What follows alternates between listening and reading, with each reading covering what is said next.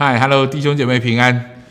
呃，这礼拜我们一样还在呃不能公的不能一起聚会的这个情况下面，所以我们的讯息还是用先事先录制的。比较特别是我在高雄录制这样的讯息，因为这个精华版也能成为你的祝福。因为这个礼拜我们在谈一个特别的主题，叫做财富自由的实践家。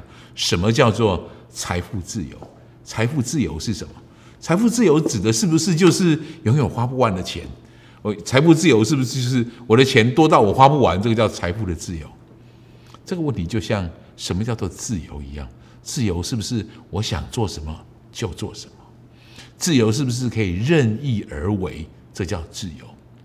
耶稣事实上对自由有特别的这种提醒跟带领。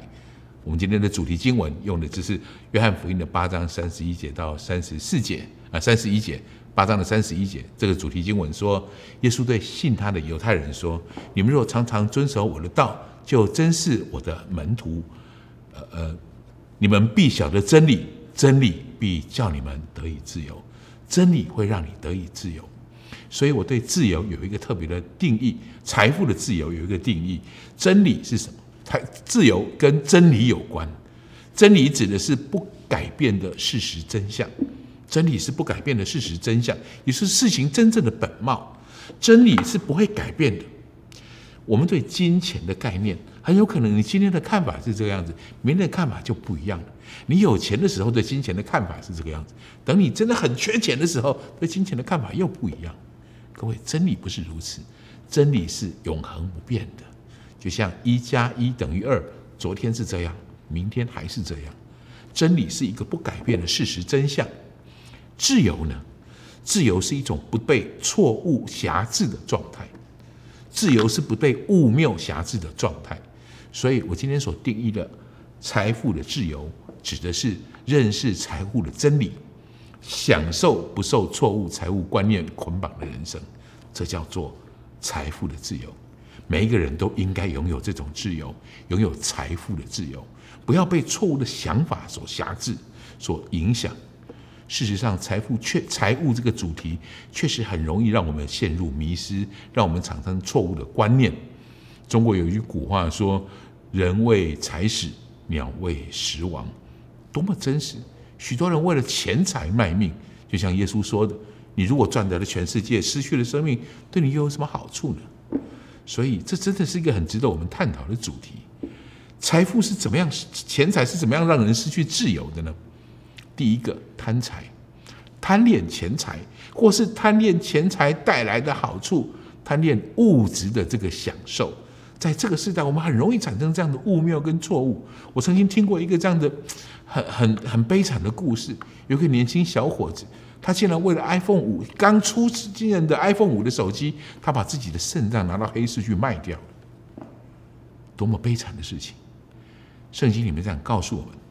在提摩太前书里面，保罗这样告诉提摩太：“他说，贪财是万恶之根。有人贪恋钱财，就被引诱离了真道，用许多愁苦把自己刺透了。确实，有时候贪财或是贪恋那些物质的享受，贪恋那些超乎我们能力之外可以去得着的享受，贪恋这样的事情，总会带来很悲惨的结局。特别在这个时代，这个现在到处都是网红，到处都是。”网络直播到处都是炫富影片的这个时代，特别值得我们提醒，不要失去这方面的自由，不要因为如此而陷入这样的自由，呃，陷入这样的贫困呃狭制当中。第二个我要给你的标题是依靠钱财，钱财成为你安全感唯一的来源。钱这件事情很容易从我们生命当中的主位，我事实上可以随便举出。带出很多认识，举出很多名字，这些我认识的朋友们，钱财是他们生命当中最重要的事情，他也毫不避讳的这么做。事实上，许多人生的错误都从这里面开始，从这里面开始去去影响我们。我特别在这个地方要提醒大家，我们生命当中要有对的次序，我们生命当中要有正确的主权。在路加福音的十六章十三节里面，耶稣提醒我们这句话，很值得我们成为。呃，这个主题当中很值得我们思考。我们读一下这个话，《路加福音》十六章十三节说：“一个仆人不能侍奉两个主，不是恶这个，就是重那个，轻那个。你们不能又侍奉神又侍奉马门，你不能如此。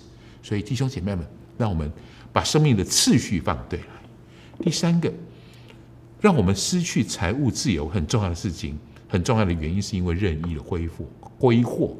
我们花不属于我们的金钱，或是花我们应该存下来的金钱，任意挥霍，很容易让我们就失去这些财务上面的这些祝福，很失去这些财务上面的这种被辖制跟捆绑。所以量力而为，就是我觉得我们在避免财让我们失去自由很重要的一个提醒。那么换一句话说，我们要如何拥有财富的拥有财富自由的态度呢？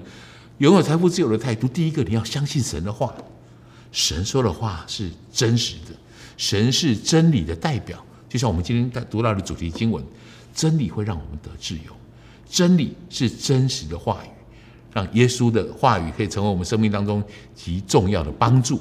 你要相信，相信神的话。第二个，拥有金钱的这个很重要的有。财务自由很重要的一个态度，就是知道我们是金钱的管家，我们不是这些钱财的拥有者，我们是这些钱财的使用者。使用者，我们知道这些钱财，神在乎我们怎么使用我们的金钱，让金钱，我们拥有金钱，不要让金钱拥有我们。我们是管家的身份，这是很重要的事情。第三个，我觉得是最重要的一个法则。耶稣对于金钱这件事，他有一个最重要的教导，从旧约。到新约很贯穿的法则就是多种的就多收，你要给。第一个你要给神。马拉基书里面有一句话，他这么说：万军之耶和华说，你们要将当纳的十分之一全然送入仓库，使我家有粮，以此试试我是否敞为你们敞开天上的窗户，请福于你们，甚至无处可容。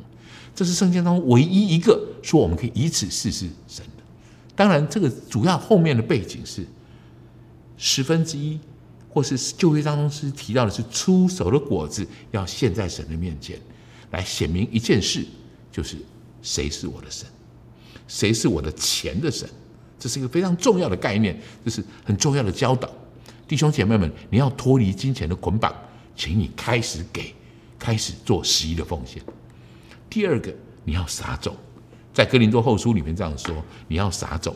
来，我们一起读这个经文，在哥林多后书的九章第十节、十一节。那赐种给撒种的，赐粮给人吃的，必多加给你们种地的种子，又增添你们仁义的果子，叫你们凡事富足，可以多多施舍，就借着我们使感谢归于神。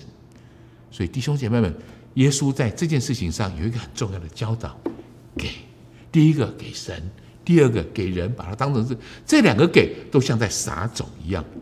所以，让你我们拥有真正财富自由的部分的原因，因为我们开始有给的情操，相信神管家的观念，多种的就多收。